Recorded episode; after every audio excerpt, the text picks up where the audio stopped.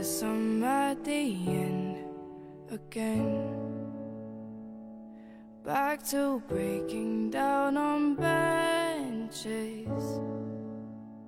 在我们以前职业歧视的这种刻板印象里面，现在出现了很多就是高学历的低端工作者。可惜这个圈子它又大又远，很难跳出。大家都在不停的往前赶，然后这种不停往前赶的结果就是大家好像都没有进步。你去探索自我总是有风险的，它不如爸爸妈妈教你的那一套好用。但是探索自我其实是一个让自己非常心安理得的一种生活方式。职场人本该做的事情就是每天上个不到八个小时的班，去创造一部分价值之后，然后还有另外一半部分是应该去享受家庭生活、朋友生活，去享受这些人最本性的快乐的。我们年轻人好像越来越焦虑了，就是大家每个人都想赶在前面，每个人都在竞争，但中国的赛道太短太少了。大城市永远需要年轻人，但是我们不会永远年轻。所以我觉得，就我们自己给自己设了一个圈套，然后我们跳了进去，把自己所有人都捆住了。没想到你这种浓眉大眼的人，也想当螺丝刀。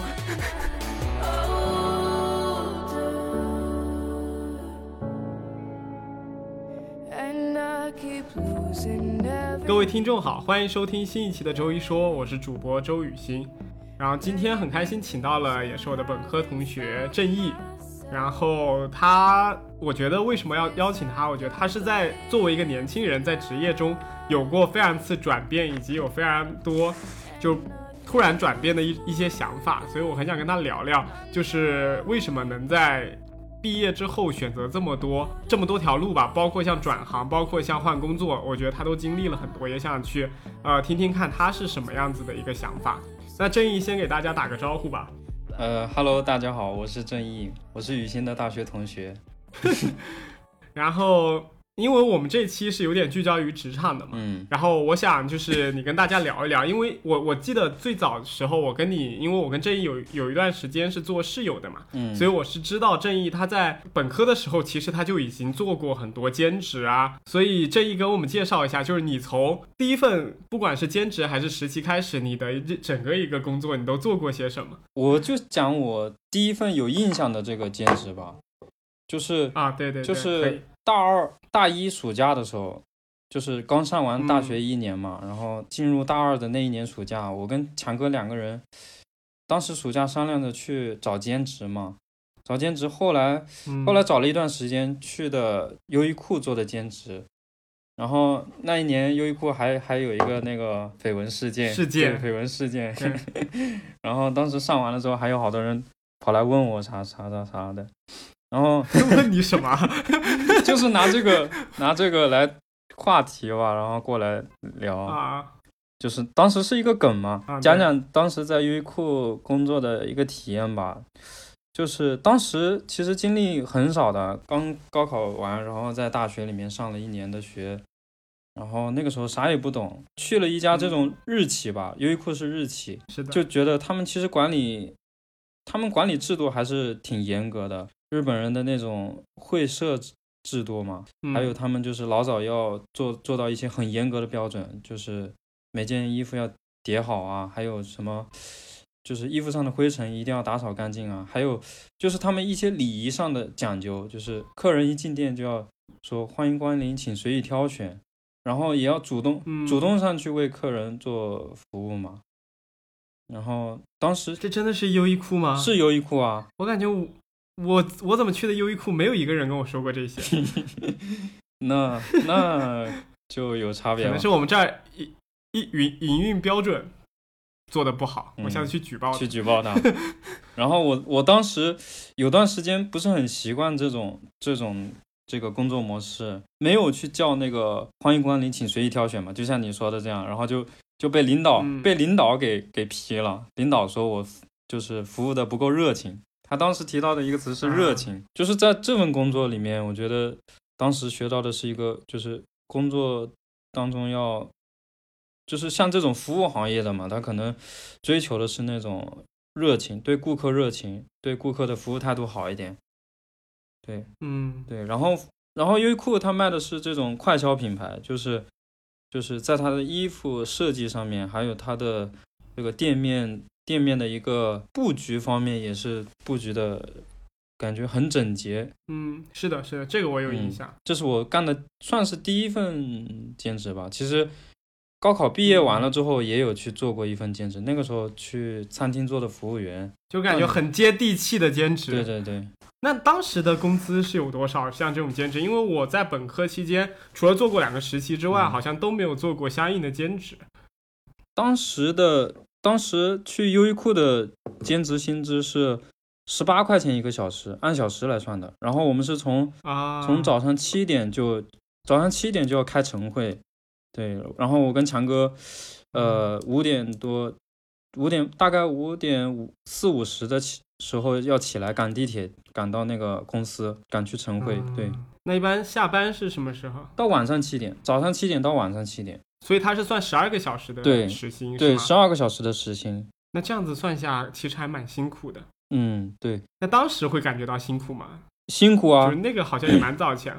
六六七年前了。对啊，其实感觉这种基础行业的话还是挺辛苦的。然后就是当时跟强哥干下来的体验，就是晚上七点钟回到宿舍的话。那个时候暑假嘛，天气又很热，就觉得这个工作真的好辛苦。每天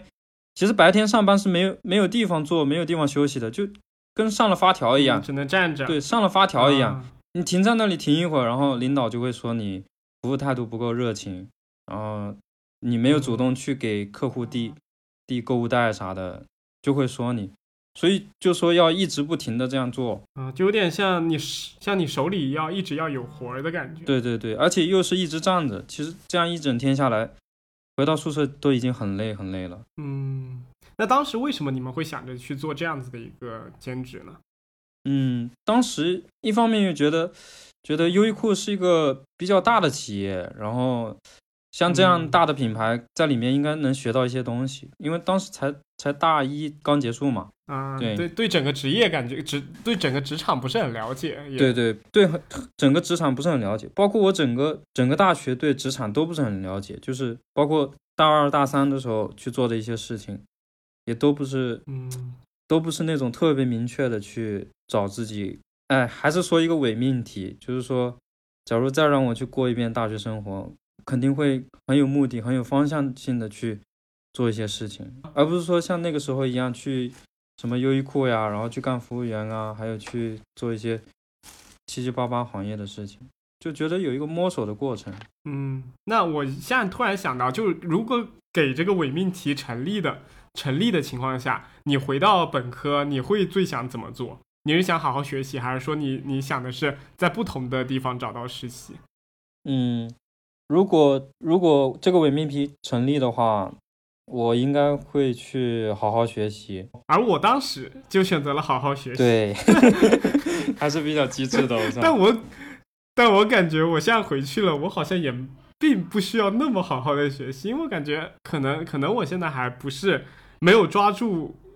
就学历啊什么给我带来的红利吧，但但我觉得可能每个人都会有点后我因为我现在为什么想很想跟你聊这个话题，是因为我很想知道整个本科的期间都在做着工作，就是体验着工作的，就是同学是什么样子的一个体验，以及他们在未来的职场生活中会有什么样不同的一个经历。就是因为为什么呢？就是我自己是一个在本科期间，因为我我自己本身也不用去赚我的生活费，嗯，然后我就我就都是家里边给的嘛，所以当时也就呃没有想过去做什么兼职。一方面我是觉得你去不管是去什么企业里边呃去工作，或者是像我们之前很多兼职同学就是去当当志愿者，或者是去做一些非常基础的工作嘛，我觉得那种工作。就是我觉得能学到东西其实有限，而且对于我我一直身体都不太好，可能就是对于身体上还会有一些负担嘛。然后我就一直就是看点书学习一下，然后去找自己喜欢的东西看一看。然后我当时觉得也就那么过去了，但是现在我在真正去到职场以后，发现其实我对职场是真的一无所知，就包括整个职业规划以及整个对自己对职业的喜好什么，其实我其实都是不是很了解。嗯，那包括我现在对职场好多东西，我也还没没有特别彻底的去弄明白。嗯，所以你觉得之前的那些呃兼职，其实对后面的整个就是全职的一些工作上也没有什么很大的影响吗？还是说它其实是潜移默化的会有一些对自身的改变？呃，我觉得你刚刚有句话说的挺对，就是说就是说你可能去一个工作上去做一个兼职，然后或者说去做一个志愿者之类的，这种可能好像在经验上给你带来了一些增加，对吧？就是一些加法。嗯，但是实质上，你可能你在一个行业你待的时间，比方说一两个月，你其实你没有了解到这个行业的一个核心。嗯，对，是的，你像我们寒暑假去做兼职的话，顶多就做个一个多月，然后就要回学校上课。这这个短暂的过程，只能说你对这个行业有一有一个初步的感受，就像你对一个人一样，嗯你见他一面，然后跟他说过几句话，有一个有一个初步印象。但是你后来后来你跟他深入聊下去之后，你会发现这个人会有很多地方值得你去了解的地方。这就是我们做原先做嗯兼职欠欠缺的地方，对，没有深入的去了解一个行业。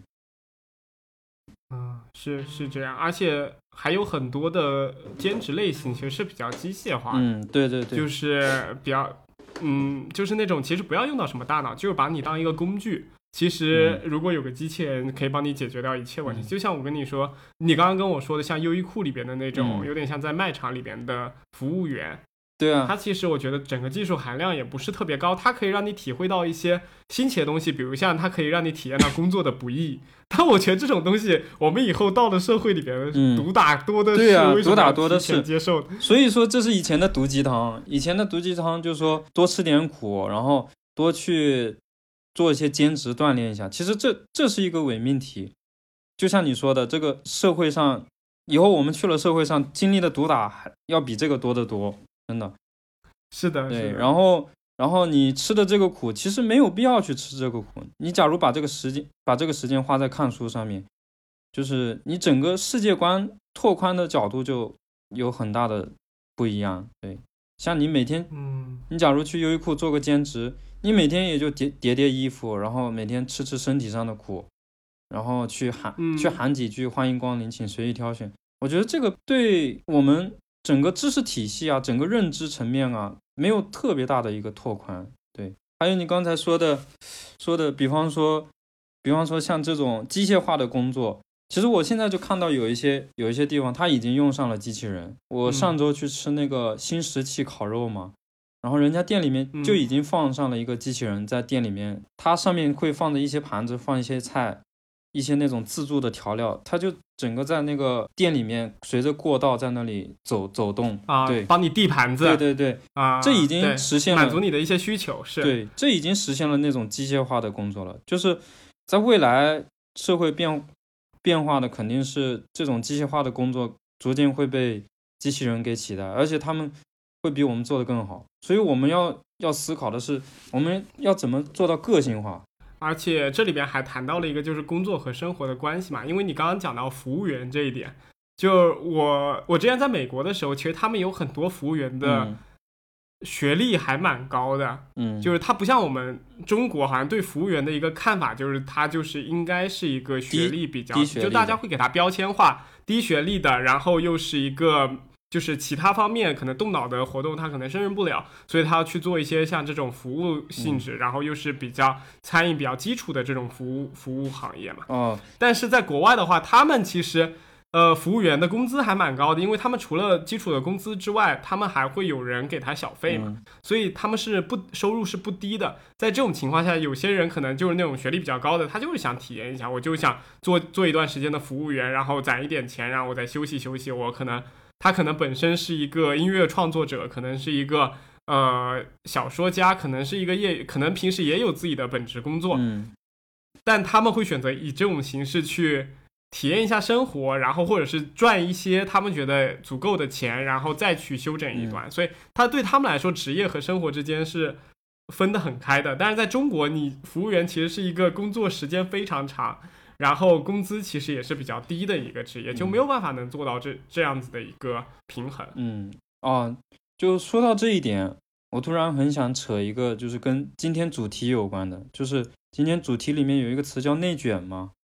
然后嗯，然后为什么我突然想提这个点呢？就是说，你提到的一个国外的服务员，他的学历层次比较高。然后我前前段时间，嗯部分对我前段时间看到看到一些文章，他说他说现在中国的其实一些低端职业，他可能学历的要求都已经上来了。比方说，一个家庭的保姆，他要求你英语过六级，然后要要求要求你是本科毕业。还有什么外卖员？外卖员里面也有一定一定部分的本科生，就是在我们以前职业歧视的这种刻板印象里面，现在出现了很多就是高学历的低端工作者，甚至他现在已经不算是低端工作者了，就是他就是一份职业。这就说明中国就是在学历，尤其像中国把那个本科和研究生那种扩招了以后嘛，其实本科生是很多的，但是工作岗位好的工作岗位，好的萝卜坑就那几个。所以就会导致，就大家挤破头去那个，然后剩下一些人不得不去做一些，可能是像你说的，像什么外卖员，可能都会是本科生或者是什么样的。但我觉得可能他们也不一定说不得不去这个行业，就是他们可能刚开始初衷是，就是萝卜坑被别人抢走了，但是当他们进入这些外卖外卖员或者去保姆行业，他会把一个行业的门槛给抬高，抬高完了之后。其实他自己的薪资水平也会在一个相相对比较高的层次。比方说，原先保姆行业可能一个月薪资就是六七千、七八千，但是当人们聘用这种高学历的保姆保姆的时候，他要求他英语六级，要求他会一些音音乐、小提琴、钢琴，要求他是本科毕业，那薪资水平相应的会抬抬高，就是他会抬高这个行业门槛，就是其实有一点点那种内卷的味道，对。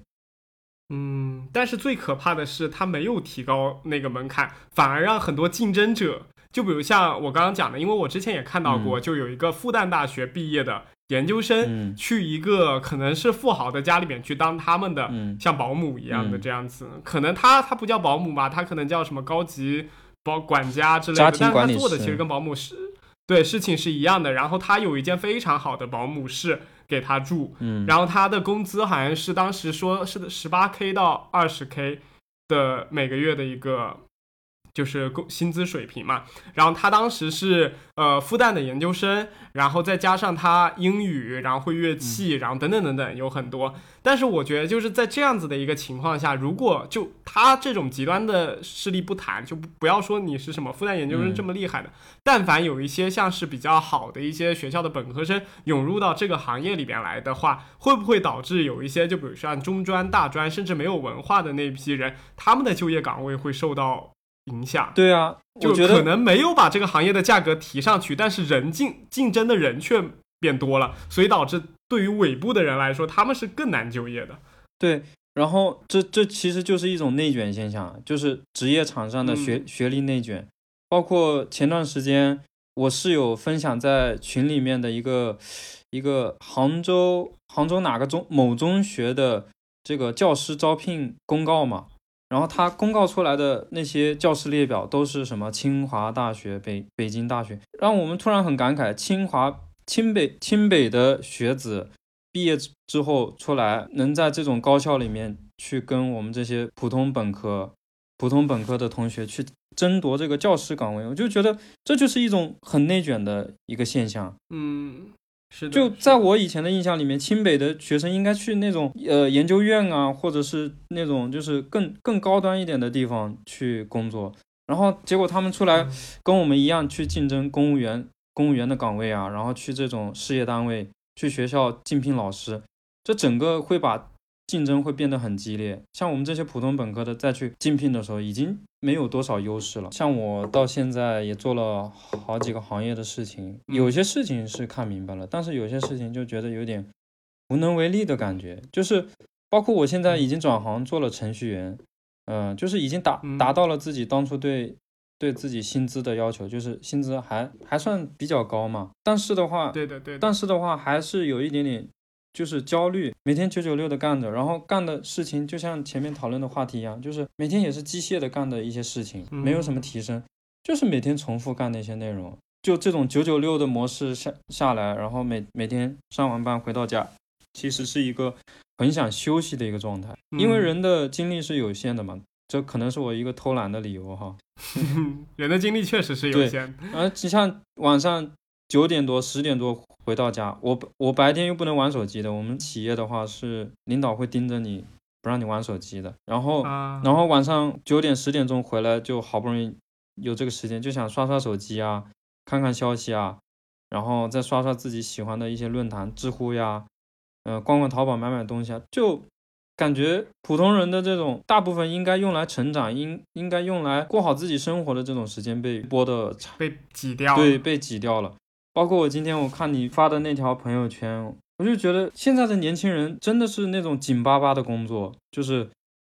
可能时间真的要挤一挤才能挤出来去做一些自己想做的事情。然后包括我前段时间跟我一个高中同学，他是在在美国工作嘛，呃，对比了一下我们的工作环境，他说他那边不存在九九六，他在硅谷附近上班嘛。啊，是的，对，他说他那边不存在九九六，就是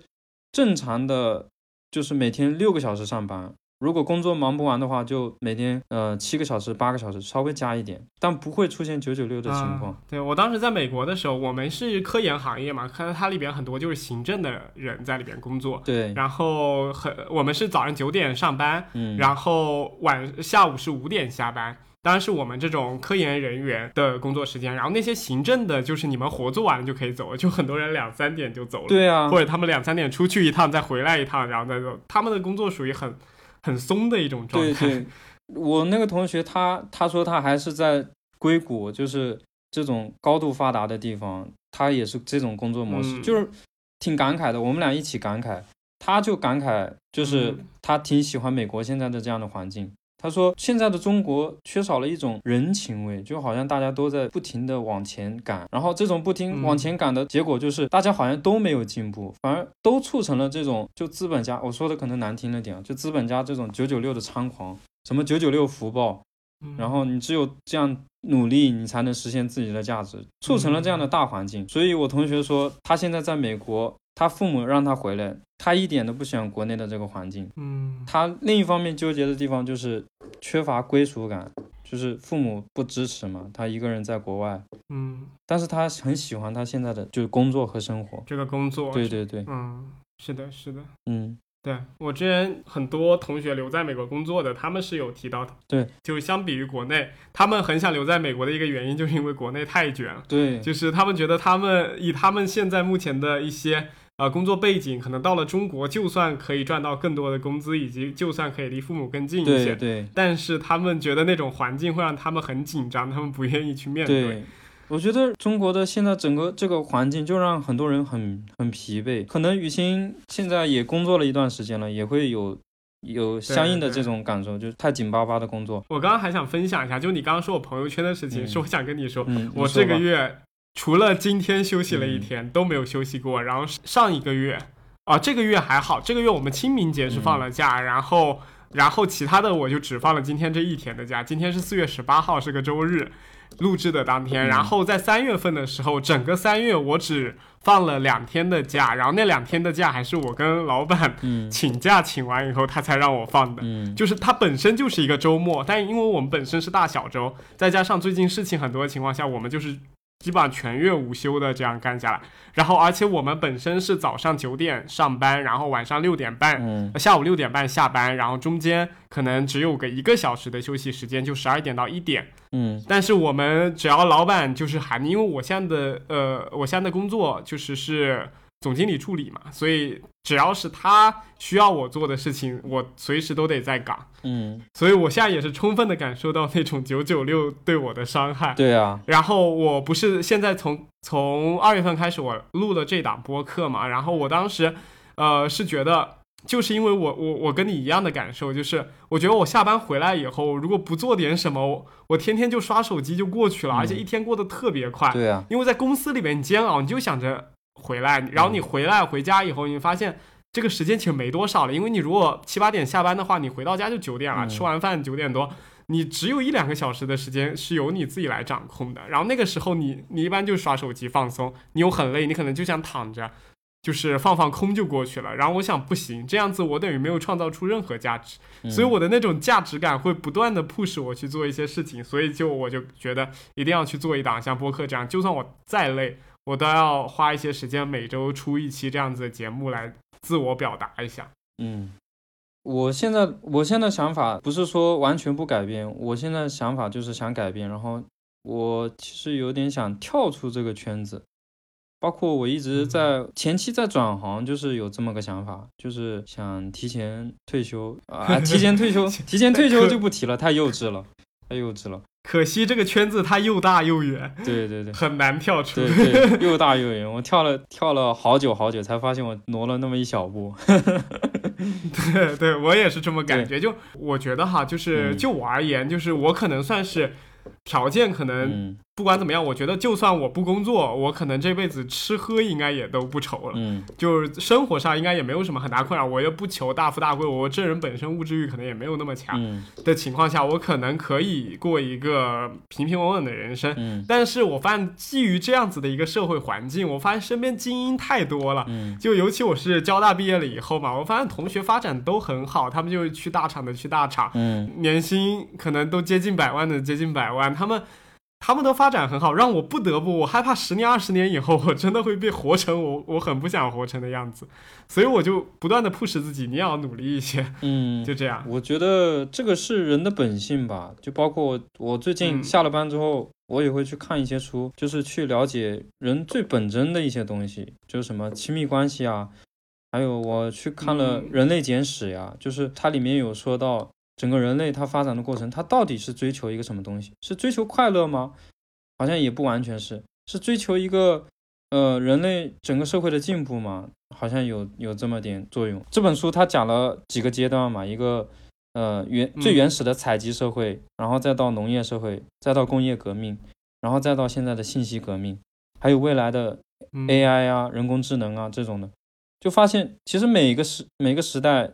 有很大的本质上的一样，就是底下有百分之八十的普通人在做着普通人做的事情，就是打工嘛。还有那百分之二十的人，他们就是精英阶级，就是通过自己的一些智慧过上了自己想要的那种生活吧。我觉得是这样。嗯，所以说我最近因可因为可能是这本书的影响，就非常想寻求改变，包括想继续看更多的书。还有就是对于雨欣说的，就是下了班。回来之后，感觉到身边同龄人的一种压力和压迫，包括雨欣，我觉得在我这个圈子里面，算是各方面条件都比较好，物质方面都不匮乏的那种，可能感同身受不到你那种就是跟同龄人比的那种焦虑。就我觉得作为一个人吧，其实在很大一方面是希望自己活在这个社会上，就是会有一定的自己的价值，就各方面的工作价值啊。然后为社会创带来的那种价值啊，是的，是的，对，就是人其实是有工作的欲望的，但是人不想坐班，不想上班，就是人总会想创造一些什么，但是我觉得不是以上班为目的的这种，就是每天坐班的这种工作有点耗费人，不止耗费人的精力，它还耗费人的情绪，嗯，就是人其实，在工作中很多他们付给我们的钱。就公司付给我们这种底层工人的钱，它不仅是买你的时间、买你的生命、买你的呃整个那个，他还要为你的情绪买单。我觉得有一方面啊，就是我们工作的创造的价值和我们收获到的收获到的一些东西是其实是不对等的。包括现在九九六这种模式，我们付了付出了大量我们的时间和精力去工作，但是拿到的我不知道研究生的回报是什么样的，但是本科。我问了一下我身边好多本科的同学，其实大部分在经济方面、物质方面其实并不宽裕。但是他们还是经历这经历这种九九六的生活，就是用我那个在美国工作的同学的一句话讲，他说中国现在是牺牲了一代人的幸福。职场人本该做的事情就是每天上个不到八个小时的班，去创造一部分价值之后，然后还有另外一半部分是应该去享受家庭生活、朋友生活，去享受这些人最本性的快乐的。现阶段的一个发展目标就是就是在 GDP 上翻几番。我们也看到了一个结果，就是中国在这十几年真的是赶超了好多国家。甚至快有点对追上美国，但是这样直接的一个结果就是牺牲了一代人的幸福。是的，所以我们这一代其实为了国家的整个一个增速，也做出了非常大、非常杰出的贡献。对，就是在企业的这个部分，因为我之前看了有一个阿里的员工，呃，写给阿里的一封信嘛，他就说人怕驴偷懒，然后给我们抽鞭子，这是人之常情。是不是？然后，然后作为我们我们工人来说，我们拉一个磨，我们只是一匹驴。嗯，那作为一个驴，那我们想偷懒，我们累了，我们想休息一下，这也是驴之常情，是不是？然后你拿鞭子，既你既拿鞭子抽我，让我呃努力的工作，那我毫无怨言，因为这都是我们合情合理的一个表现。嗯但你还要我反过头来去说你这个公司有多好多好，那就是一个非常伪命题的东西。嗯你既要马儿跑，又要马儿不吃草的感觉。嗯就是感觉就是现在的整个公公司嘛，他们就讲一些企业文化，包括像有些公司他们说狼性文化，嗯或者是有些公司什么九九六福报嘛。那我不说什么具体公司，大家也都懂。就是在这种的情况下，我觉得就我不知道这是洗脑还是不是洗脑，我就觉得他们其实没有必要这样子来做，因为他明明是我们员工的牺牲为他带来了很大的利益。对呀、那但但他反过来还要说他是在帮我们，就是可能年轻人因此得到了进步。就从我来看，这其实是嘴脸非常难看的一幕，就有点像有一个人帮让你帮他做事，还要跟你说我我你帮我做这件事，你自己也获得了成长啊。反正我是受不了这样子的嘴脸，就是画饼嘛，有一点点画饼的味道。就是我们现在这样的整个大的环境，就是催生了这些，就是资本家，就有些老板他他可能堂而皇之的跟你说九九九六福报，就是早些年九九六还是一个很敏感的事情，就这个事情，在嗯。GitHub、这个九九六零零七 ICU 对。ICU，它最早是 是是从从那个 GitHub 上面传出来的，就是有些员工白天九九六，晚上 ICU，对对对，就在早些年，这个事情它还是就是很少的一部分，没有没有说那么这么严重。现在就是有点堂而皇之的，就是说就直接摊开来说，我们公司九九六你要来不？你不来，还有大批的年轻人上，也就是说你不要这个岗位，还有很多，比方说九八五、二幺幺的人来。我觉得这其实就是一种内卷。当你已经价值没有到那种前前排的地方了，然后你很容易就被取代。然后那些老板他就是觉得有源源不断的、源源不断的一个劳动力上来，他就可以堂而皇之的去推举这种九九六狼性文化，就是你来我公司工作个几年是吧，就可以实现买房买车。但是房和车，啊，这又扯到另外一个话题了。这个又是一个非常大的问题，因为其实我我感觉这现在人这么内卷，就这么愿意内卷，嗯就是甚至合理化他的有一个想法，就是其实年轻人没钱，对对对，这是最大的问题。对那对，就是而且年轻人不能预料自己未来什么时候就可能没有工资了，因为现在有更多的年轻人可以去替代他们的岗位。啊现在所有岗位的可替代性是非常强的，这也催生了为什么现在这么多人去去到事业编制内嘛，然后大家就争破头。像我们刚刚讲的强哥，他也在我们之前的播客节目中嗯说到了，他在一个就是专门帮事业编或者公务编的人考试这样子的一个培训机构里，然后现在那种培训机构特别火，这也说明了现在的问题，就大家其实更大家都想要稳定，但是现在很多企业。你如果想赚钱，你就没有办法保证稳定。你如果不稳定的话，就就会导致你可能三十五岁以后就失业了，嗯，你可能又会陷入到长期的焦虑之中。对，呃，说到这个三十五岁焦虑啊，我现在有一些体会，就是说，像北北京、上海、广州、深圳这样的城市，有一句话很贴切啊，就是说，北上广深这样的一线城市，它永远都需要年轻人，我们不会永远年轻。哇，这句话说到我，就是 说到我心坎里面去了。在早些年，我有想往深圳去发展的一个想法嘛，但是了解了是的，是的，了解了深圳的一些看法之后，深圳是怎么样的嘞？我欢迎你们年轻人来我深圳就业和创业，然后来了就是深圳人，这句话感觉被说烂了。就深圳它没有嗯，没有户口限制嘛，但是深圳它没有说以后的事情，以后就是你在这个城市奉献完了你二十岁、三十岁的青春，然后到了三十多岁之后，找工作难找，就业难，房子买不起，你一脚就被踹回去了，回到你的老家或者去啊二三线城市。我觉得这是一个比较残酷的事情。哎，那我突然发现，嗯，对于深圳来说，他这样很划算啊！他把年轻人都骗过来对做、啊做船，然后老了以后什么保医疗啊、养老对啊都不用他们去管。对啊，就是大城，这个讲到一个大城市的虹吸效应嘛，就北上广深，它利用自己原本的一个天生的优势，吸引了大批来建设它这个城市的年轻人。其实中间不乏很多人才，九八五、二幺幺的人才。然后奉献完了自己的青春，完了之后，就因为房价原因又回又回到自己的老家。在早些年还可以，但是这几年的深圳的房价是越来越高，越来越高。嗯，所以这个红利也慢慢的没有了嘛。嗯，对，所以剩下的就是、就是你只是在这儿奉献了青春，然后对赚了钱。对，对，真的那句话挺感慨的。大城市永远需要年轻人，但是我们不会永远年轻。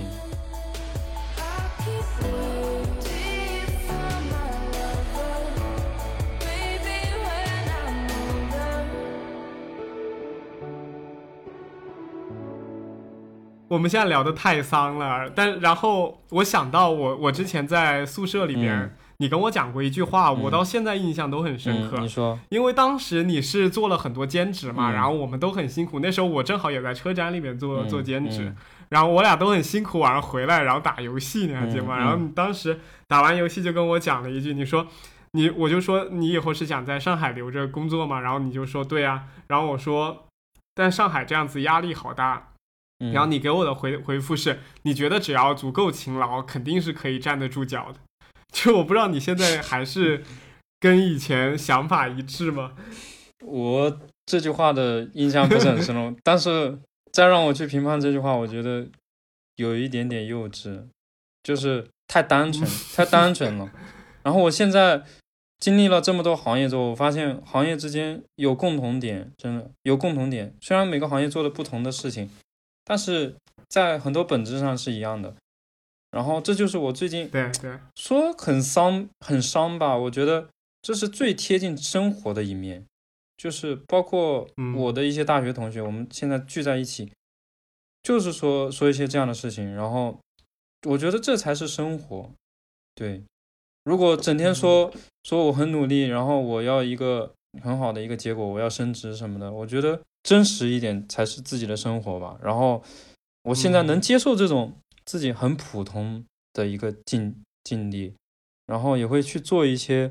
比方说和同学和朋友聚在一起，就会讨论一下，就是我们可以做一些什么其他的事情啊，比方说现在的什么抖音直播带货呀，什么自习室、嗯。自习室呀，还有现在的一些创创业家他们做的一些事情，就是保持好心态去面对生活中这些很丧的这个情绪。对，我觉得是嗯正常的生活就是这样的，然后再去想办法改变。嗯对是的，你要先去接受它，然后再想怎么去改变自己，对对对怎么调整自己的心态。对，而不是整天去抱怨这社会怎么这样的，然后活不下去了，然后好没意思啊。就对对对对不是这样的。没错，没错，对，就是我们既然身处相处身处在这样子的一个嗯，一个大环境之下了，嗯我觉得就是所有人都经历和面临着这样子的一个职场的压力和嗯挑战又，那我们也只能去让自己先适应它，然后再想着从中怎么改变。嗯，对因为，我们毕竟不是每个人都是哲学家，都是那种什么我们可以改变整个制度。对我觉得还是我们要让自己首先就是先满足自己的需求。如果你真的在这个工作里做不下去，那你就想想怎么能够跳出这个圈子，也没有必要一定要强忍着自己的痛苦和压力，在一个工作岗位里边待得太难受。嗯对，就多听从自己内心和身体给自己的信号。嗯，我还是这样子的一个一个给给大家的一个建议。对嗯，这种状态少，但是现在年轻人他可能没有那么多机会和时间成本，他去他去听从自己的内心。嗯，是的。就是比方说他喜欢一件事情，但是这个事情他不赚钱，这是这就是一个很直接的问题。对一个养活自己的问题对，一个养活自己，就是马斯洛需求层次最最简单的那一层，他就没有满足。对你，你想完成顶端的那个，但你得先满足底下底下的那些，你才能完成最顶上的那个自我实现。但是你底下那个都没完成，你自我实现也很难完成。对，包括其实我自己一个一直以来最想做的事情是想做一个心理咨询师，就是我很想做这个行业。当初我选这个专业也是出于这样的目的，在这方面去帮助更多的人。但是我嗯，当我就是大三、大四在接触这个行业的工作的时候，我发现这个行业可它可能满足不了我在生存方面的一一些就是需求。那我当时就寻求了一些嗯转变，就一个想法就是先去赚钱，先去满满足自己的生理需求，之后再去做自己喜欢的事情。我选择的是一条这样的路，嗯，所以你也是在不断的尝试。思索中，对找找找到了自己可能最恰当的一条路。然后，嗯像心理咨询这样子的行业是属于一个长期投资的行业，对可能就就像酒一样，它是越老越香的。对，可能有一有一点这样子的呃形式在里边。嗯但像呃程序员这种，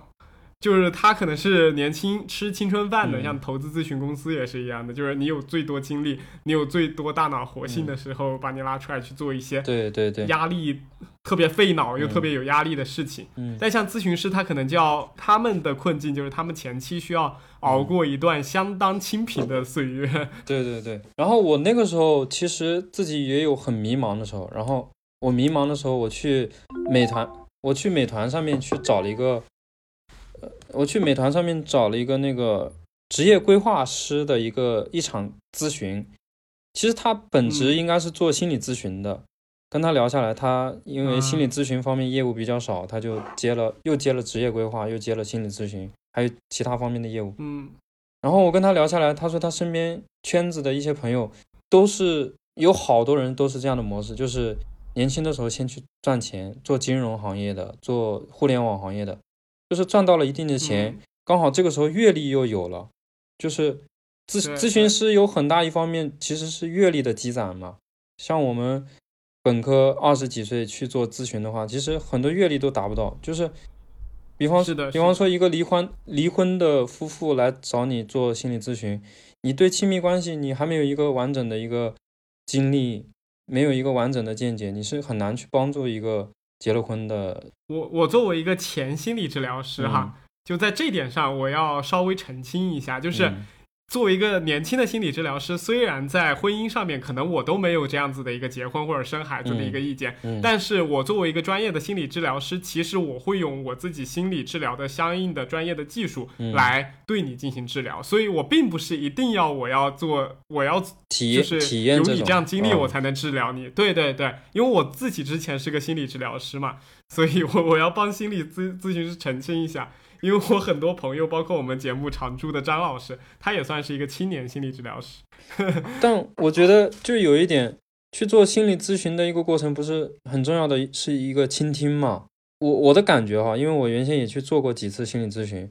做的心心理咨询，然后做过几个咨询师的咨询，有有个别咨询师他他是可能在倾听的过程当中表现的一些这种状态，就让人感觉不是很认真在倾听，就是感觉啊感觉我一直在诉苦，然后他那边就一直在笑，就是他可能是那种微笑的情况，我就觉得他可能没有带入到我那种就是情况下去，就觉得、嗯他可能不够共情。对对不够共情，就所以我觉得阅历在这方面就有这方面的作用，就是你如果有这方面的阅历了，你就能共情到呃来访者的一些经历。对，如果嗯你没能共情到来访者的一些经历，来访者其实是很抵触的，会产生一些阻抗。嗯我当时我就咨询过一两次之后，他一直对着我笑，嗯，我后来就不愿意去找他了。就一拳打在他脸上。那也不至于，那也不，呃，开玩笑，因为心理治疗师，我觉得这这个职业，我觉得它更重要的是，长期以来，他嗯。经过不断的培训，经过不断的督导，嗯。更专业的治疗师对他的督导，所以他慢慢的积累经验的情况下，他懂得如何去应对患者的呃行为，并且他能够把他的治疗手段变得更加的专业化和结构化，嗯。这一点是心理治疗师很重要的一步。对，所以它确实是需要时间来嗯累积，但不一定是经验上的累积，而是他治疗的整个专业性上的一个累积。但其实有好多，就是比方说你在督导过程中，还有在培训训练的过程中，很多点都是对生活的思考，就是啊、是的，是的，对生活、对对一些人际关系、亲密关系，还有对人的一些就是欲望、潜意识这些东西的一些生活上自己的思考吧。因为心理学更多的是跟生活有关嘛。我其实还算是个门门门外汉，所以打算先赚钱，然后再再去做自己想要做的事情。对，我们也希望正义以后能真正的当上他喜欢当的那个心理治疗师。正好聊到了这个职业哈，你最早毕业以后是在哪一个公司上班的来着？就大四的时候尝试过几份实习，然后毕业之后就在一家呃教育机构做互联网教育对，我记得也是，对对，在教育机构做了半年，进行过工作一段时间，然后后来他是在上海培训了一段嗯。时间以后转行去当了程序员，对，然后在当了程序员之后呢，他又想去考研，就是考金融方面的研究生，但后来就就现在也没有下文，所以就又继续读了，呃，又继续当程序员了。那我想问一下，就中间你的那个转变过程，为什么是什么推动你想去考一个经济类的博硕士呢？就是首先我进入到程序员这个行业，当初仅仅是因为一些身边的朋友跟我介绍这个行业是什么样的，然后跟我讲了它的一些特点，高薪，对，高薪，然后有一些技术含量，然后我当时就觉得嗯一个人一辈子一定要做一些让你这辈子有一门吃吃饭的手艺，对不对？就吃饭的手艺，对，对，然后我觉得去学一门学一门技术比较好，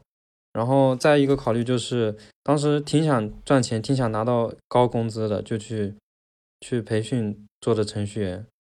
对，然后、然后嗯后面进入到这个行业，发现其实自己非科班出身就有很大的局限性，就是特别是嗯 IT 这个行业，你没有那么大的热爱，然后另一方面的话又是非科班生的，你对好多很底层的东西就很难去弄懂它，就没有这样的素养。就像一个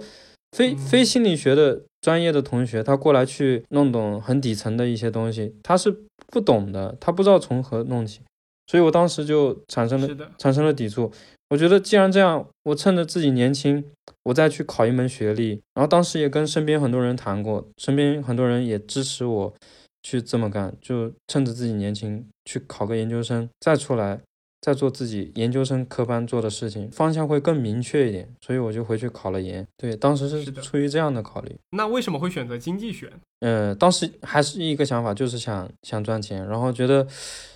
就是看了一下行业的行业的薪资统计觉得，经济学是离钱最近的一门学科。嗯，可能吧。然后我看了一下行业的，就是各个行业的薪薪资报告统计嘛，就金融和互联嗯网两个行业，它的薪资排行是靠前的。所以在互联网上感觉行不通的情况下，你觉得经济可能是一个很好的转机，是吗？嗯，就是还有还有一方面，就是 IT 这个行业它存在一个就是中年危机嘛，就是到了三十五岁的啊程序员，是的，因为程序员老要熬夜做开发的，到了三十五岁熬不动了，有家庭了，可能公司他就会想一些办法，就是让你淘汰。优化掉。对对，优化掉。就是碰到这样的情况，我想早一点找到出路。然后我觉得看了一下嗯金融行业，可能真的是越老，你的一些经验积攒起来就越香，会让你在这个行业越越值钱。因为很多基金经理他都是有一定的年限，有一定的经验，能做得更好的嘛，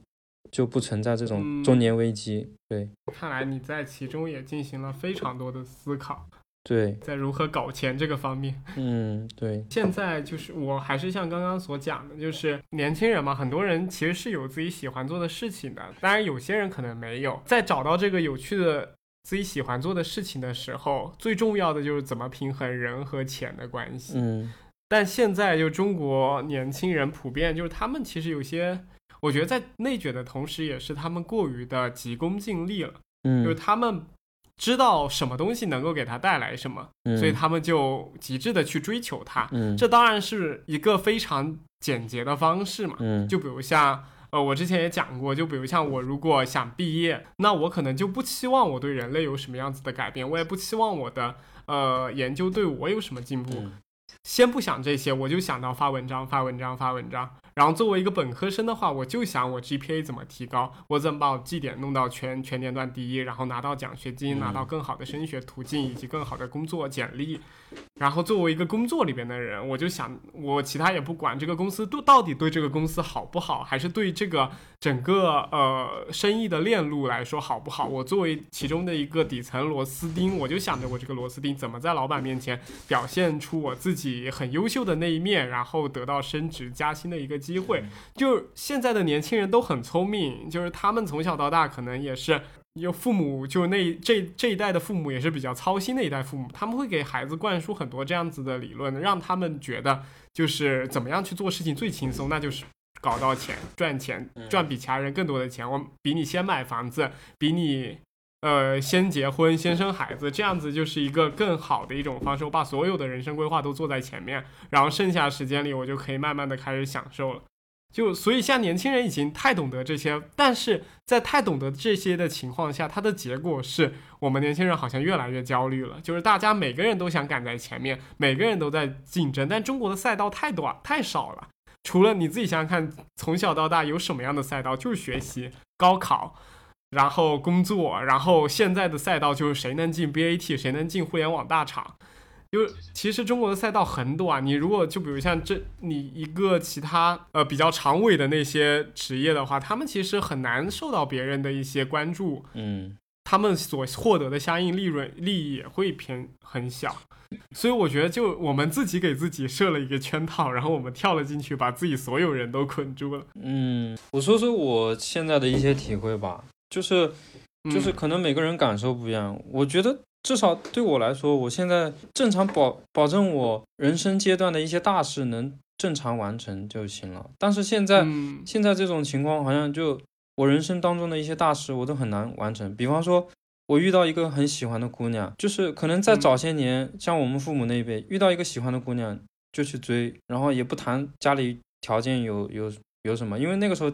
家里条件都差不多。但是现在遇到一个喜欢的姑娘，你得看一下她。跟你是不是家庭环境相近？然后你得看看人家姑娘，就是她想要，对她想要什么，她是不是开口就问你要一套房？同样，女孩子也是一样的，她在遇到自己心爱的男生的时候，也会可能被这些东西所桎梏住。对，我觉得就是现在的年轻人，不仅仅是父母教育的问题，而是整个大环境。整个大环境它就是这么浮躁，就是这个房价太高了。我每天在跟我同学聊聊这个事情。对，如果能让我们正常，比方说成家，然后找到一份稳定的工作，就这样干着，然后每周有一定的时间去休闲，去做自己想做的事情，我也不会说想着去找各种各样的出路，而是建立在这种就是很多自己想完成的事情完成不了的情况下，才会越来越浮躁，越来越。想寻求出路，然后也是这种浮躁去推动了很多大厂，就是推行九九六福报，还有就是零零七的这种工作模式。对，很多年轻人他其实很抗拒的，其实每个人都抗拒，很少有人能接受这种工作模式。但是为什么大家最后能接受呢？还不是因为要完成一些大事，买房。买车，然后成家，就是还是人最最本真的那些，就是欲望，对欲望，对。其实跟跟跟我刚刚讲的也有一定的联系，但是我刚刚讲的更多的是年轻人因为这些自己要买房、要生孩子、要结婚，所以把所有的目光都聚集在这个钱方面。但你说的这一点，其实提醒了我，不是因为他们想想把自己的目光聚集在是可能整个大的而是因为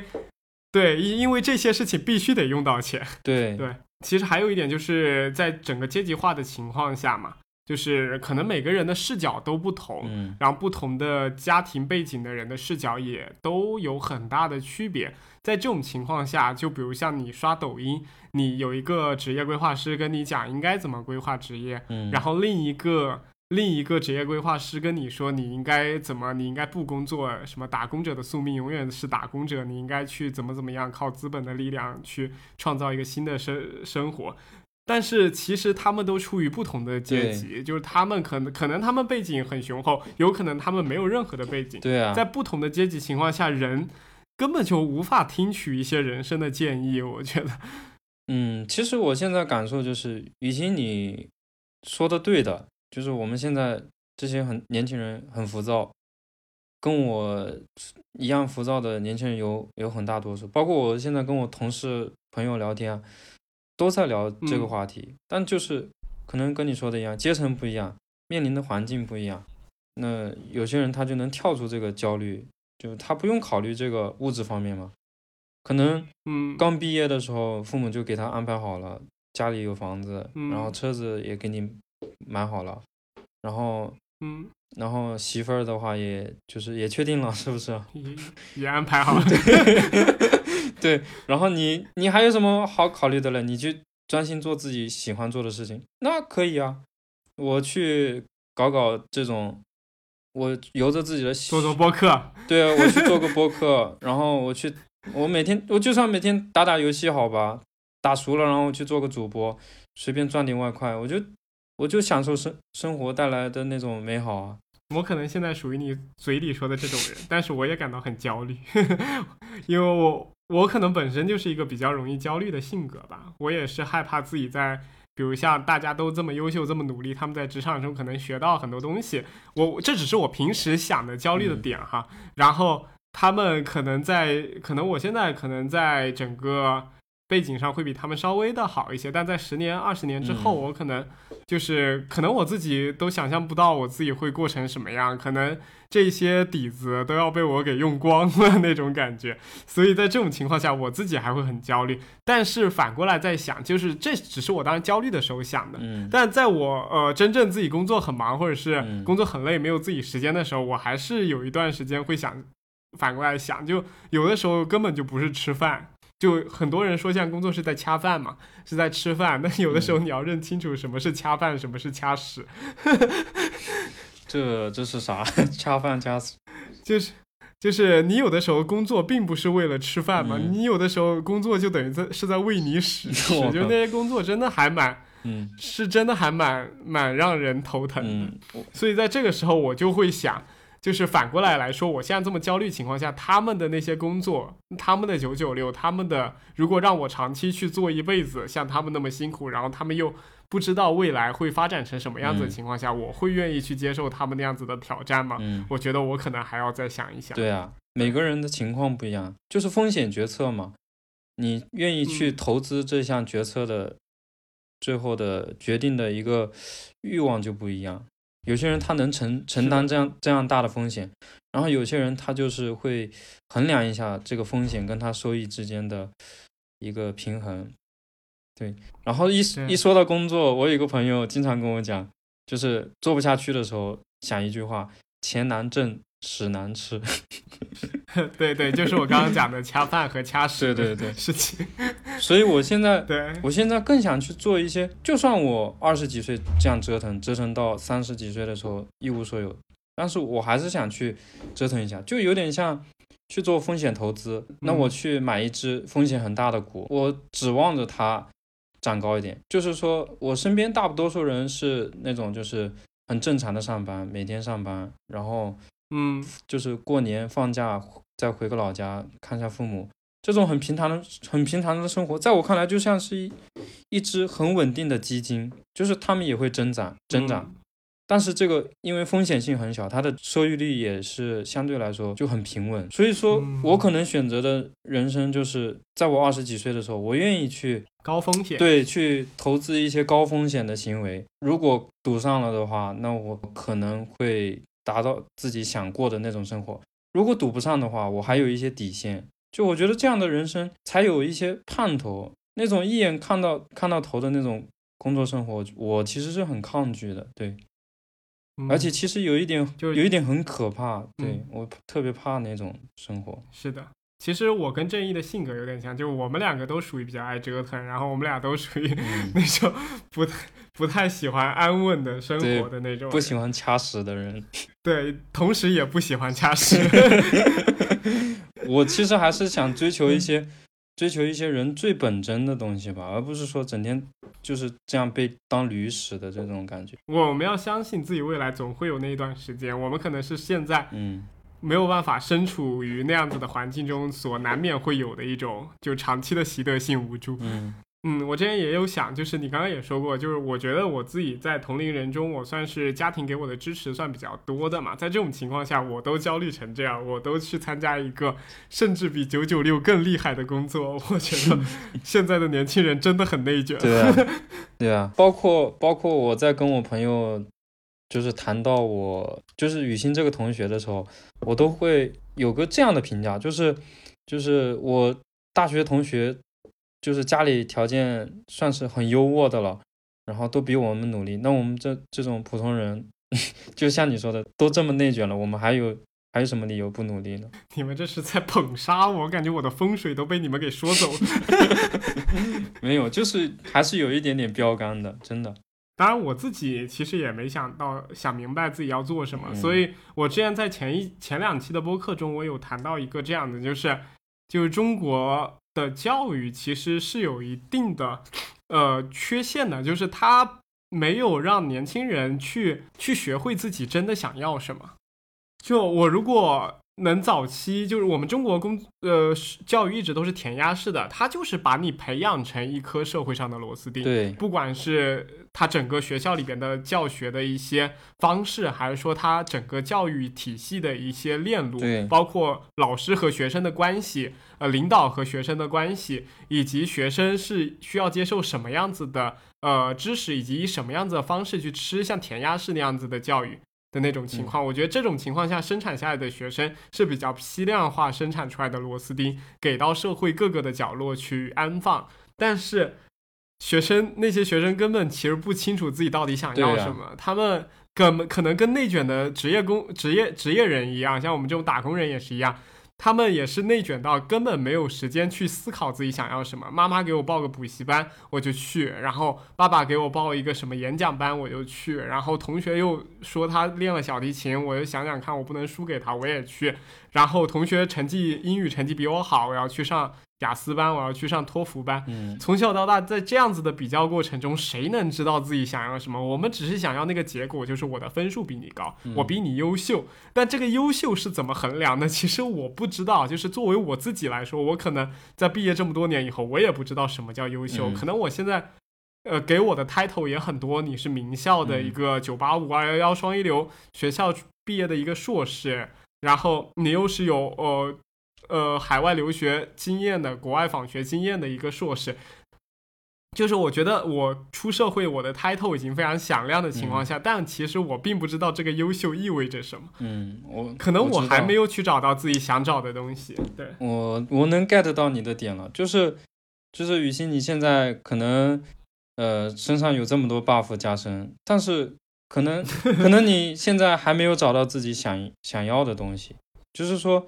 嗯，你好像在努力获得了这这些东西，但你还没有去思考到自己真正感兴趣，然后为之热爱，愿意去奉献自己精力的一些事情，就是就是是的，对，就马斯洛需求层次最顶层是自我价值的实现嘛。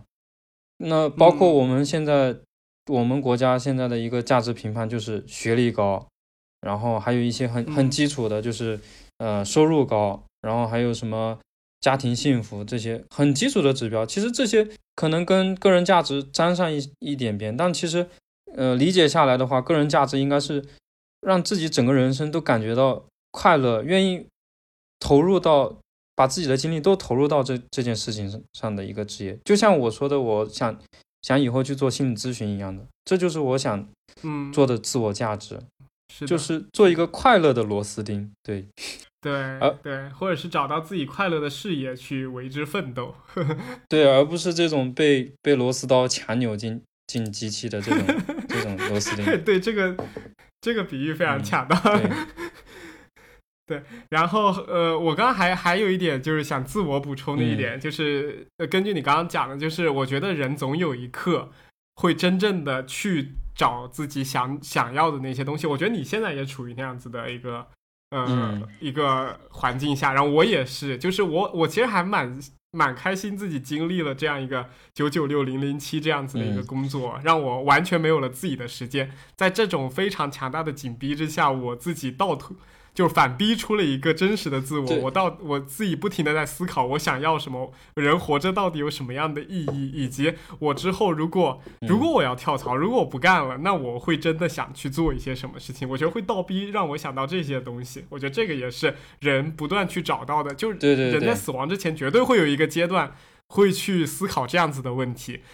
而且这个思考的问题可能会耗费很长的时间，但是人的生命就是为了寻找这样子的一个结果和答案。对，就是说，原先我听到一个说法，他说人这一辈子其实有很大一部分时间就是在寻找寻找自己生命的意义。有一部分人其实是挺可悲的，他可能到死之前都还没有找，就是找到自己生命的意义。然后有些人他可能他可能在人生的某一个阶段突然就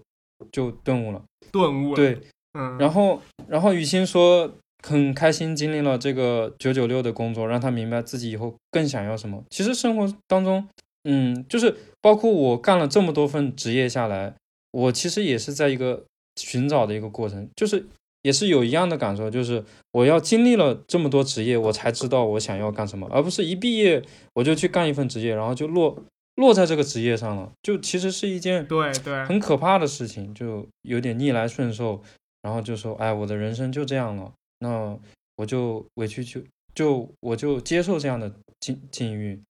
所以说那样子太可怕了。对对，太可怕了。然后我这么多年做了很多可能旁人不能理解的事情，但我觉得整个过程当中，我其实是很满足这种状态的。就算自己活得很失败，但是我在寻找那个整个寻找的过程就是很充实的，对，很充实。我觉得这不是失败啊，我觉得你你是比其他人更早的去探索自自我了。对，就有些人可能压抑住了，他嗯他们就觉得我没有必要去探索自我，他们害怕迈出那一步，因为你去探索自我总是有风险的。嗯，他不如爸爸妈妈教你的那一套好用，但是探索自我其实是一个让自己非常心安理得的一种生活对对对方式。这么多年，我其实内心一直告诉自己，自己其实挺牛逼，就是我很有勇，我很有勇气去做一些事情，包括我想去做一些事情，我就立马去做了，没有没有说优柔寡断，然后最后放弃，就说自己想做的一些事情，大部分都都去做了。我觉得我自己是一个执行力很强、执行力很强的人，然后是的，在这个在这个寻找自己过程当中，我也能享受到自己那种很真实的感受，又真实就是又充实。嗯包括我现在再去跟一一些人交谈，人们就会发现，就也不是我吹自己好，我会觉得自己经历多嘛，会稍微有有趣那么一点点，谈资都比别人多一点。对，也能也能吹吹牛皮啊啥的，是吧？对对，就是在酒桌上吹牛逼的功力对，长吹牛逼的功力，来谈谈那个什么阿里的什么什么，嗯，对，谈谈我辍学去考研的故事，对谈谈我从心理学到程序员的故事。对对对对，我一直敢做，一直是一个敢做的人。所以我我也是一样的想法。嗯我觉得就是不管什么时候，你就是人生永远都是这样，就是呃，不断的去你要开始做一件事情，对，你要开始做一件事情，最好的时间是昨天，第二好的时间就是当下。就是我不知道之前是谁讲过这句话，反正他的意思就是说，你如果有有做有想做一个东西的计划，你就放下当下。不是我讲的，就是一个名人讲的，放你就应该当下就去出发。嗯然后我之前听那个呃何峰老师一个播客《Blow Your Mind》嘛，嗯他也讲过，就是其实很多人来问他第一份工作重不重要，他说第一份工作是很重要，嗯但是没有那么的重要。嗯他说什么工作很重要？他说第二份工作很重要。嗯然后他自己也解释嘛，他就说为什么第第二份工作重要？他说第一份工作很多都是你从大学或者是你你读书以后从象牙塔里出来以后的第一份工作，你其实并不知道自己想要什么，以及你自己适合什么，你都不清楚，你就就是找了一个可能比较好，大家心目中都比较光鲜亮丽的一份这样子的工作去尝试嘛。但是呃，你可能不喜欢。你不喜欢的情况下，你就会跳槽，你或者不做。但是这时候你应该会了解自己想要什么，所以第二份工作你绝对会去找自己最擅长、最喜欢以及对你来说职业发展是你自己想要的一个发展方式的这样一个工作。所以第二个工作如果你还没有找好，那可能就要想想是不是自己的问题了。不仅仅是工作是这样的，包括生活当中有一方有一些方面也是这样，就是包括谈恋爱呀、然后就找人生伴侣嘛，就是可能你可能嗯也不是第一次找，然后就能找到那种特别合适的，对，就也总得货比三家。货比三家，很贴切了。就是说，就是说，其实当你在不断的谈恋爱的过程中，你也会慢慢发现自己在某些方面就是想要什么。然后当你谈过几次之后，你也越来越明确自己想要什么样的对象。嗯，什么样的真正适合你？对，想要在一段亲密关系当中获得什么样的东西，就是其实每个人他会从亲密关系当中会获得一些情感上的支持呀，或者是陪伴啊这些，就是嗯。只有当自己去谈过几次之后，然后去接触过几个对象之后，才会慢慢明白自己真正想要什么样的对象去过好下半生，去过好亲密关系。然后我最近在看罗罗曼罗兰的那本《亲密关系》这本书嘛，就是里面也嗯提、提及到，就是亲亲密关系对人的整个呃状态其实是挺重要的。对，嗯，哎，用中国的一句古话就是“家和万事兴”嘛。对就是家里边的一个整体的一个对，呃家庭的一个氛围，可能会给你的工作生活都带来非常大的积极的影响，或者消极的影响。对，它会给你补充补充相相应的能量能量。对，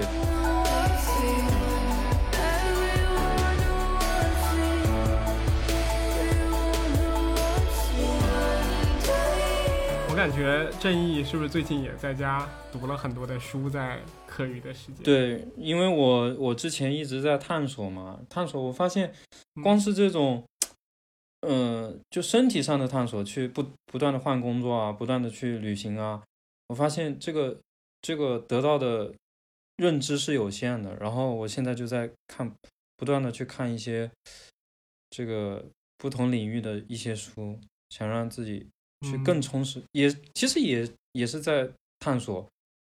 然后可嗯可能也是因为就是忙碌的工作，让我没有那么多精力去探索。我觉得看书可能是一种最廉价的方式去探索吧，嗯，最简单的方对，最简单的方式。对，然后因为我们这个播客从第十四期开始，我们每一期会从听众朋友中抽出一位朋友来赠书，嗯然后这个书可可以是我自己挑的，也可以是嘉宾挑的，嗯，你要就是送我吗？正义你这边。不是送你，是让你给我一个好的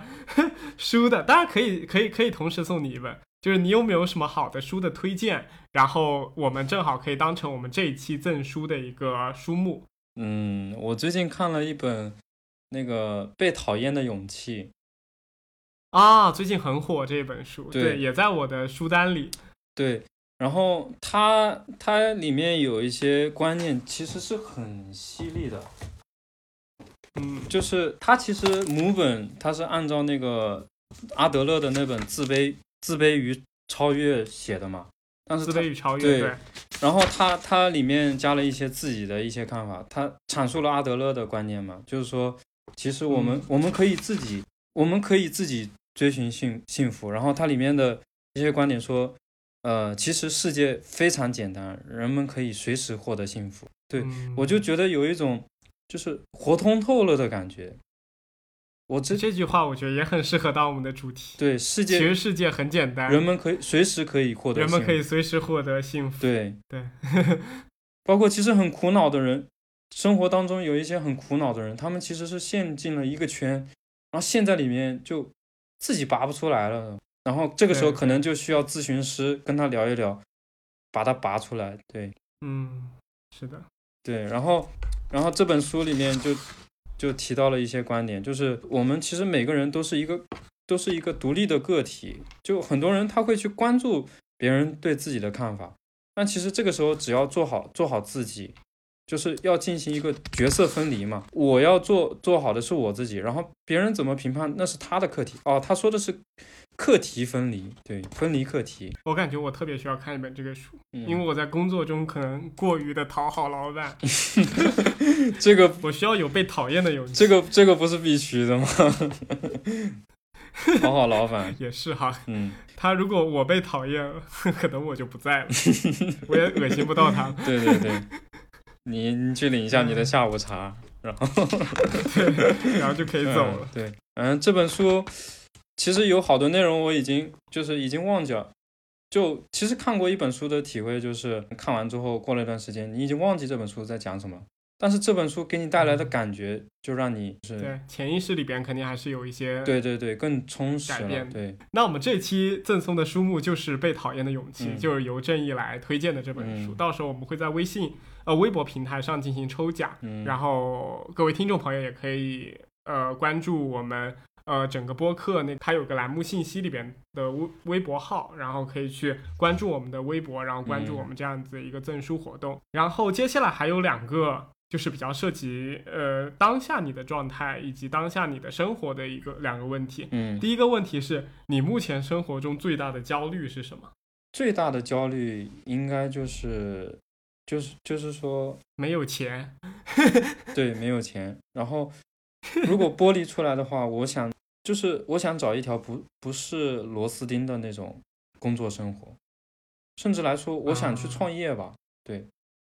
啊，你想当螺丝刀了，对，我想当个螺丝刀。没想到你这种浓眉大眼的人也想当螺丝刀。哎，对我之前也听听到正义也也有讲过他一些创业想法，嗯包括像线下自习室啊、之类的。对我，其实我觉得可以去多尝试尝试，就现在的焦虑，对在现在的焦虑就是经济情况允许的情况下。嗯，现在的焦虑就是想找一些找一些想法，然后并不让自己每天过过着很重复的生活。对，然后这也是我现在的一个乐趣，就是让自己觉得生活当中有一些目标，有一些事情可以去做，这样我就觉得、嗯有点盼头。对有点盼头。然后每天上完班回家之后就抱着一些书看看，然后跟朋友聊聊天，这样的生活就很充实。嗯对，那第二个问题就是，嗯。正好就聊到你说很充实，就是平时自己闲暇的时间里边，喜欢做一些什么来自我放松？就你刚刚有讲到看书嘛，嗯。看书算一个，还有没有其他的？然后就是和朋友聊聊天，就是也是像嗯。这种谈心式的，会聊一些我们就是生活当中追求的是什么，我们活着嗯。就是到底什么东西才是我们生活当中重要的东西，然后聊一些嗯，家庭方面啊，还有这些年来的成长啊，都会跟朋友去分享。我觉得说出来之后，嗯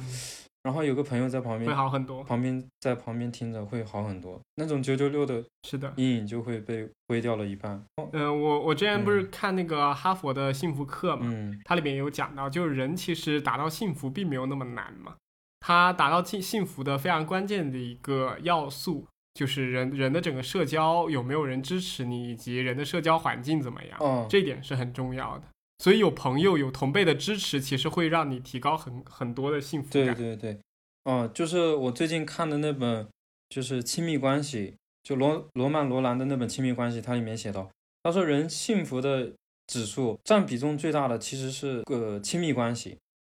他给自己嗯。这本书打了广告，其实我觉得也是的，我觉得也是的。其实一个人大部分的时间是陪自己伴侣的，嗯，对，陪自己和陪自己伴侣，对，陪或者陪自己家人，，对，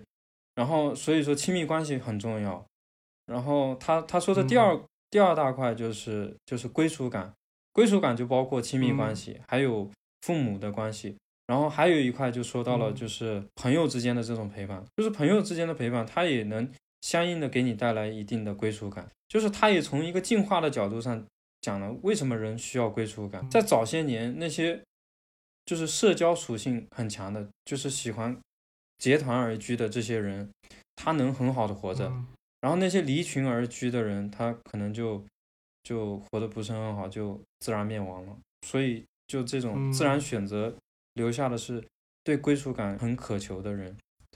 其实从人的生物属性来说，人嗯本来就是像狮子一样，人是一一种群居动物嘛。嗯，人其实没有群居、没有没有伙伴、没有同伴的情况下，人一个人的生活做一个独行侠，他其实是会死的。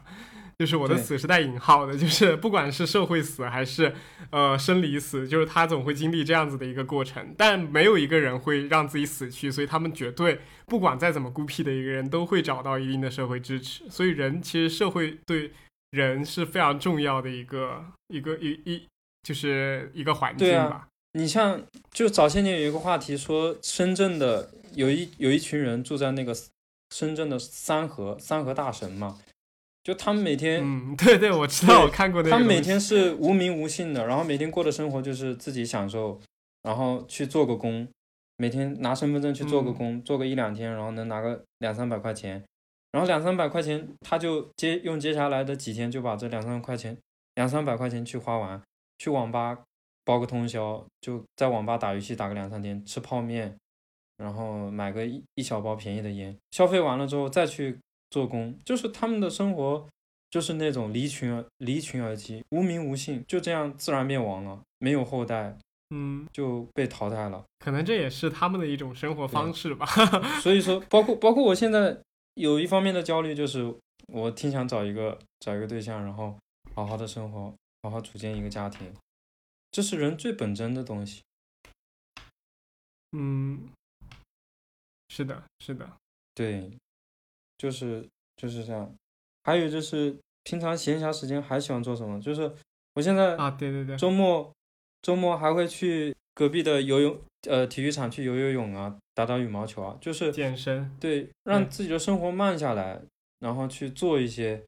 我们闲暇时间去该做的一些事情，而不是整天让自己活在一个不断追赶的一个状态。嗯，是的，是的，让自己呃短期的时候可以静下来慢一些，嗯让生活处在一个比较放松的状态，对，我觉得也很重要。我当然我补一句啊，我突然想到我刚刚要讲什么，嗯，就是我想说的是，我之前在前几期的节目中，我反复都有强调一个点，就是怎么让你不要那么的焦虑。就是你在晚上，可能就算你下班很迟，嗯你自己一个人从公司路上回来，或者是你走到楼下，像那种比较安静的公园里边，嗯你待上一段时间，你心情就会放松很多。嗯但我今天想加第二点，就是我觉得就是你第二点就是人需要一个社会的支持，就是在你心情比较差的时间，除了第一点去公园之外，你还还可以选择跟自己比较聊得来、比较亲密的人去，嗯就是诉说一下你自己的最近的一些生活状态，不一定是诉苦，也有可能是两个人谈心交流，对啊，或者是讲一些生活的琐事。我觉得这样子都能让你能够嗯快乐一些，因为你觉得是有人在支撑你的。嗯，对，其实人真的是社会性的动物，就这样的聊天，然后可能就是一个简简单单倾诉或者互诉，都会让人感觉到那种情感上的支持吧。我觉得这个对做嗯心理咨询来说也是一个很重要的事情，就是来访者，他觉得有人在听他说这些东西，然后有人愿意去听，然后有有人也愿愿意用心去帮他，这是一件很很有意义的事情，对，也是很能给嗯这个社会带来正能量的东西。是的，就本身在心理咨询当中，咨访两个人的关系就是很重要的一个治愈的点。对，那我们今天很开心能请到嗯，正义来到我们的周一说播客。然后我今天其实我今天聊完自己也心情非常舒适，因为我跟正义就等于其实已经好多年的朋友了，然后正好加趁这个机会能够就这些大家目前都比较焦虑和比较呃嗯 focus 的一些话题聊一聊。我觉得不仅对我们俩之间的关系，以及对我们两个目前的状态都会有一些嗯很好的同龄，就提升。也希望对，嗯也希望我们的观点能够给到听众一些启发吧。我们还是希望大家能够就是在这样子的一个大环境以及这么辛苦的一个工作中和自己和解，慢慢的探索出一个属于自己以及自己真正认同自身的一条自己的路。嗯，然后之前我听播客中讲到，就是高晓松有讲过一句话嘛，就是人们所走的路其实只有很窄的一小条，但是人们走的那个路很宽，因为其他的路都是别人走过的，别人的路和你的汇合在一起的。每个人都会经历他自己的一条路，但在这条路上，其实有很多其他的人在给予你们帮助和支持。虽然他们只是默默无闻的，但是你所做的每一件事情，你所消费的每一个产品，你所呃经历的每一条道路，它都是有很多人默默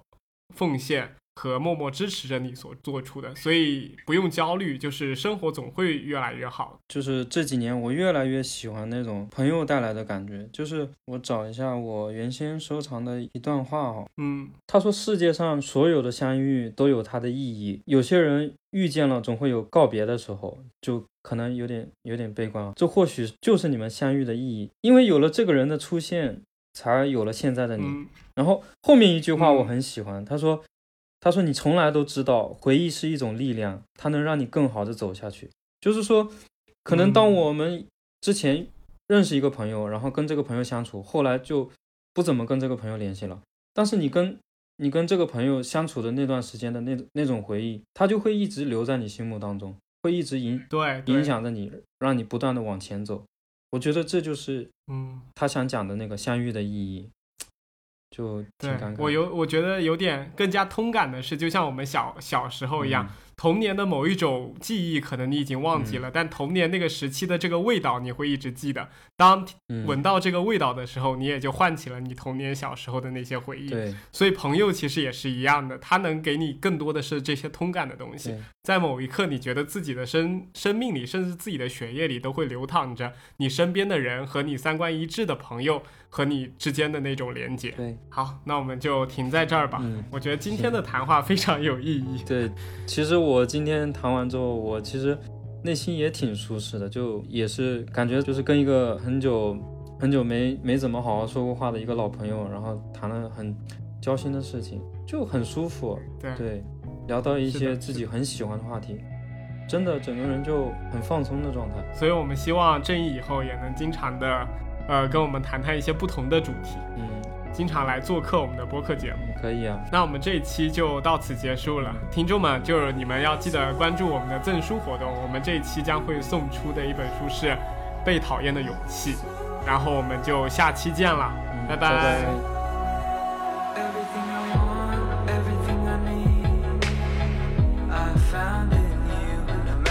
say I'm gonna find